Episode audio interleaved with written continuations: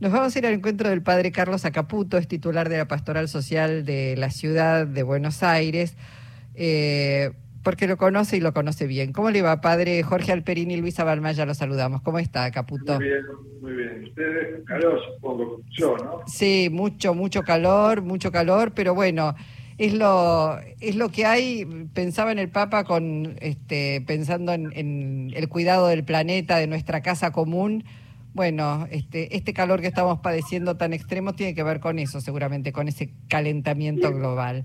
Y viste, yo siempre digo, Dios actúa de distintos lados. Actúa, se comunica a través de su palabra y también actúa a través de la realidad.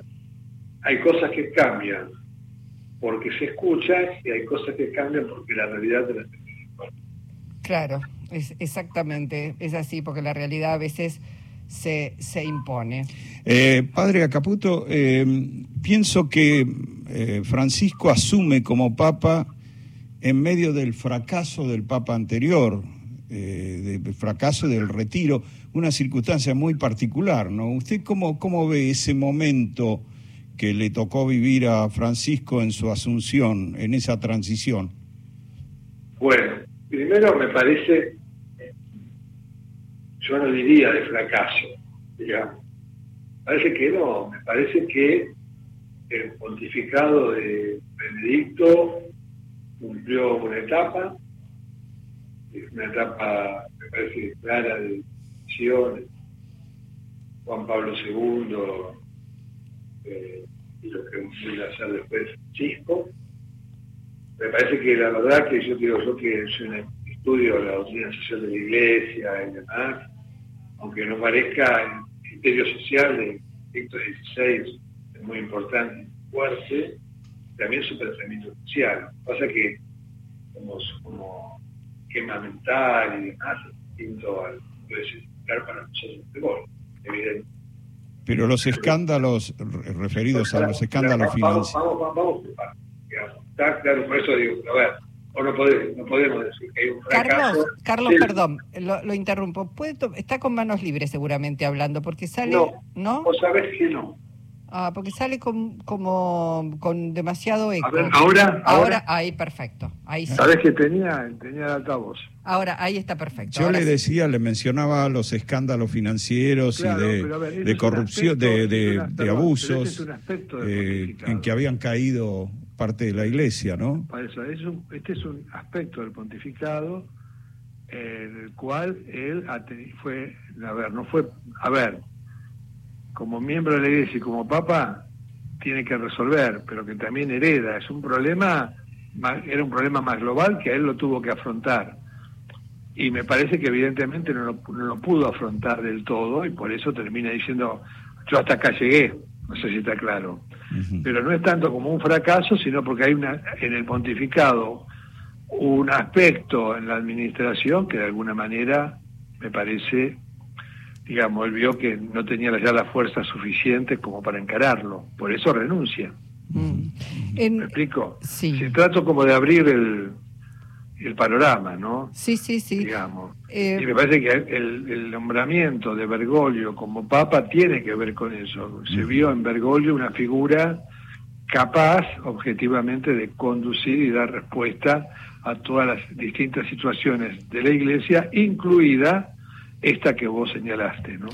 Ahora, eh, padre, eh, pensaba en, en, un Bergoglio que llega al Vaticano, este, quizás con una mirada más más social, más terrena de los problemas que están aquejando a los pueblos, ¿no? Eh, eh, hablamos de, las cuestiones sociales, del hambre, de la pobreza, del cuidado del medio ambiente. Creo que hoy es inconcebible pensar en candidatos a gobernar o dirigir naciones que no hablen de que no hablen y que deberían además de hablar hacer tomar medidas este, concretas pero que no hablen del medio ambiente eh, digo ¿Cómo, ¿Cómo piensa que va a ser recordado? Todavía hay este, Francisco para rato, pero ¿cómo va a ser recordado este periodo de la Iglesia que parece más moderno que otros periodos en todo caso? Después, después te voy a mandar un articulito que hice, Lisa. ¿Cómo no? Sobre ese tema. Pero digamos, a ver, a mí me parece, sinceramente, ¿no? Eh, que por eso vuelvo a insistir en mi tema de mi eh, trabajo y mi tarea desde la pastoral social y desde el pensamiento social de la iglesia y demás. Yo creo que la iglesia desde, desde 1891 con Renan Novarum y, con el concilio y el posconcilio ha trabajado muchísimo en todos estos temas y en todos estos compromisos y demás. Es yo creo que Francisco eh, es como un momento de síntesis de todo un proceso, de todo un proceso, sinceramente, ¿no?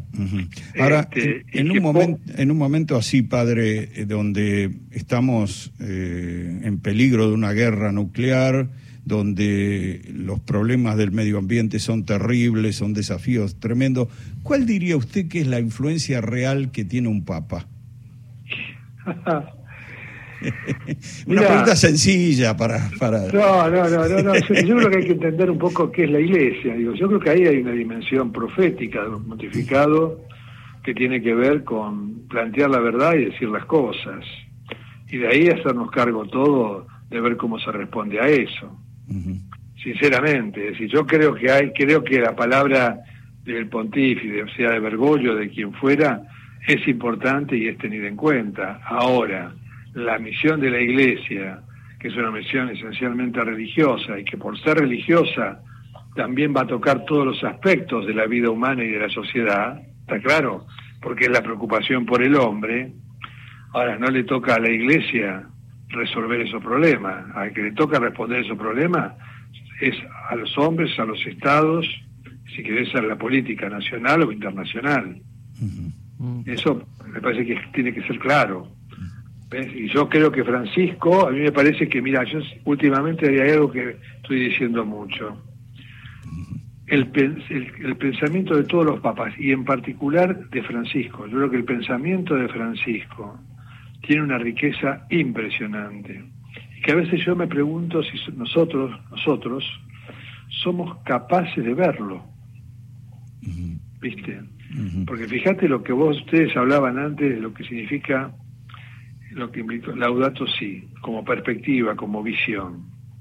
Fíjate lo que significa Fratelli Tutti, con todo el tema de la fraternidad y el amor social, sea a nivel internacional como a nivel de las naciones. Hay toda una visión. Ahora, ojo, esa visión de Francisco, que tiene una implicancia social, parte de una, de una experiencia, de una práctica, de una visión profundamente de fe.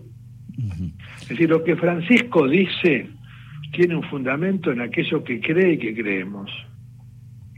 No es un papa social, es un papa que es un hombre de fe y que por lo tanto muestra, como lo, si uno lee atentamente el Evangelio, lo va a ver también, muestra la implicancia que tiene lo que creemos en función de los otros. Pero usted también ha subrayado en un escrito que eh, tiene raíces profundas en el Concilio Vaticano II. Tal cual tal cual. Es decir, que lo social está muy fuerte ahí. Pero es lo que le porque él es hijo de eso. Eh, eh, Francisco es un hijo del Concilio Vaticano II. Mm.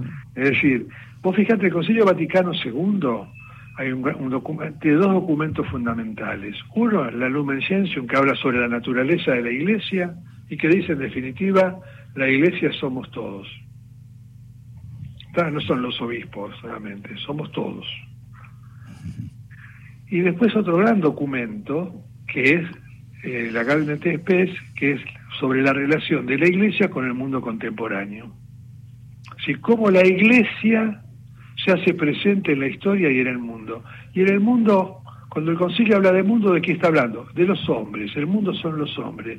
O sea, cómo la Iglesia se hace presente en medio de la historia y de la vida de los hombres.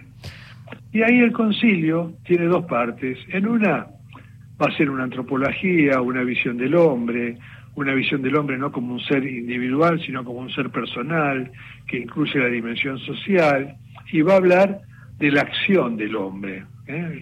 Y la segunda parte son todos temas de política económica, de política de las relaciones internacionales y la paz. El primer concilio que incorpora como contenido las problemáticas sociales.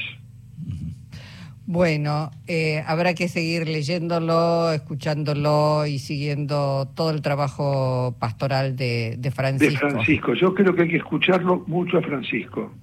Bueno. Hay que escucharlo, hay que escucharlo, hay que pensarlo y aprender de él, que tiene, como lo hace el pensamiento social de la Iglesia. Lo que pasa es que para nosotros, Francisco, como es, es argentino, todo se nos hace más cercano.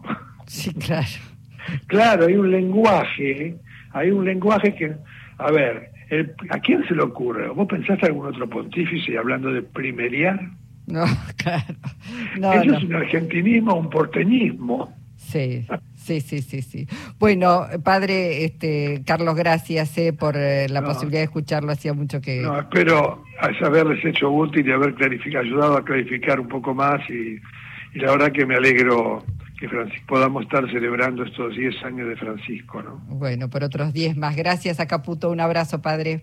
Luisa, Sí. un saludo para tu hijo. Muchísimas gracias. Eh. Hasta pronto. Chao, chao.